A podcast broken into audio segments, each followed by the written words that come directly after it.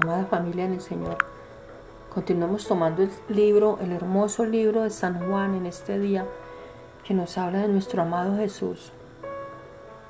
En el nombre de Jesús leemos tu santa palabra, Padre. Seis días antes de la Pascua vino Jesús a Betania, donde estaba Lázaro, el que había estado muerto, y a quien había resucitado de los muertos, y le hicieron allí una cena. Marta servía y Lázaro era uno de los de los que estaban en la, sentados a la mesa. Entonces María tomó una libra de perfume de nardo puro de mucho precio y ungió los pies de Jesús y los enjugó con sus cabellos y la casa se llenó del olor del perfume. Y dijo uno de los discípulos, Judas Iscariote, hijo de Simón, el que le había de entregar, ¿por qué no fue este perfume vendido por trescientos dinarios y dado a los pobres? Dijo esto no porque se cuidara de los pobres, sino porque era ladrón y teniendo la bolsa sustraía de lo que se echaba en ella. Entonces Jesús dijo, déjala. Para el día de mi sepultura ha guardado esto, porque a los pobres siempre los tendréis con vosotros, mas a mí no siempre me tendréis. Gran multitud de los judíos supieron entonces que él estaba allí y vinieron, no solamente por causa de Jesús, sino también para ver a Lázaro, a quien había resucitado de los muertos. Pero los principales sacerdotes acordaron dar muerte también a Lázaro, porque a causa de él muchos de los judíos se apartaban y creían en Jesús. El siguiente día grandes multitudes que habían venido a la fiesta al oír que Jesús venía a Jerusalén, tomaron ramas de palmeras y salieron a recibirle y clamaban, Osana, bendito el que viene en nombre del Señor, el Rey de Israel. Y halló Jesús un asnillo y montó sobre él como está escrito. No temas, hija de Sión, aquí tu rey viene, montado sobre un pollino de asna. Estas cosas no las entendieron sus discípulos al principio, pero cuando Jesús fue glorificado entonces se acordaron de que estas cosas estaban escritas acerca de él y de que se las habían hecho. Y daba, término y daba testimonio a la gente que estaba con él cuando llamó a Lázaro del sepulcro y le resucitó de los muertos, por lo cual también había venido a la gente a recibirle, porque había oído que él había hecho esta señal. Pero los fariseos dijeron entre sí, ya veis que no conseguís nada, mirad el mundo se va tras él. Había ciertos griegos en los que habían subido a adorar en la fiesta. Estos pues se acercaban a Felipe, que era de Bethsaida de Galilea, y le rogaron, diciendo, Señor, quisiéramos ver a Jesús. Felipe fue y se lo dijo a Andrés. Entonces Andrés y Felipe se lo dijeron a Jesús. Jesús le respondió diciendo, Ha llegado la hora para que el Hijo del Hombre sea glorificado.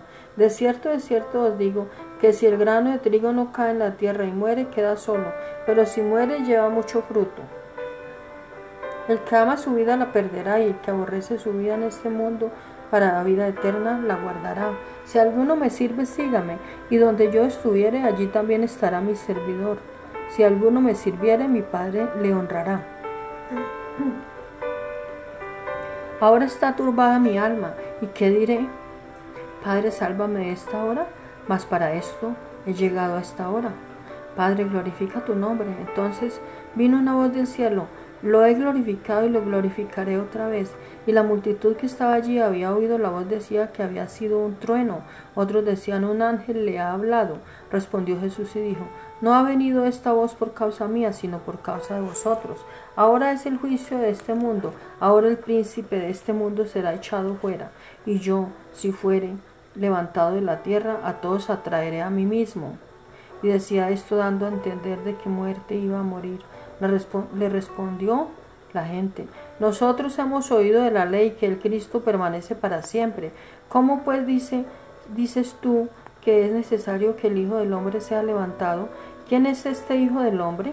Entonces Jesús les dijo, aún por un poco está la luz entre vosotros, andad entre tanto que tenéis luz, para que no os sorprendáis, para que no os sorprendan las tinieblas, porque el que anda en tinieblas no sabe a dónde va. Entre tanto que tenéis la luz, creed en la luz para que seáis hijos de luz. Estas cosas habló Jesús y se fue y se ocultó de ellos. Pero a pesar de que había hecho tantas señales delante de ellos, no creían en él, para que se cumpliese la palabra del profeta Isaías que dijo, Señor, ¿quién ha creído a nuestro anuncio? ¿Y a quién se ha revelado el brazo del Señor? Por esto no podían creer, porque también dijo Isaías, cegó los ojos de ellos y endureció su corazón, para que no vean con los ojos y entiendan con el corazón, y se conviertan y yo los sane. Isaías dijo esto cuando vio su gloria y habló acerca de él. Con todo esto, aún de los gobernantes muchos creyeron en él, pero a causa de los fariseos no, lo confesaban, para no ser expulsados de la sinagoga, porque amaban más la gloria de los hombres que la gloria de Dios.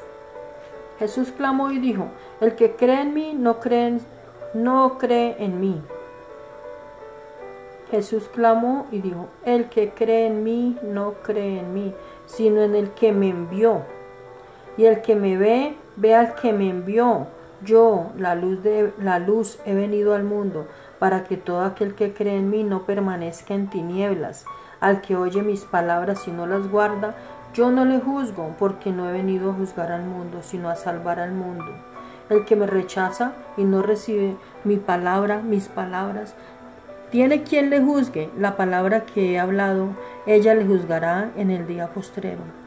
Porque yo no he hablado por mi propia cuenta, el Padre que me envió. Él me dio mandamiento de lo que he de decir y de lo que he de hablar.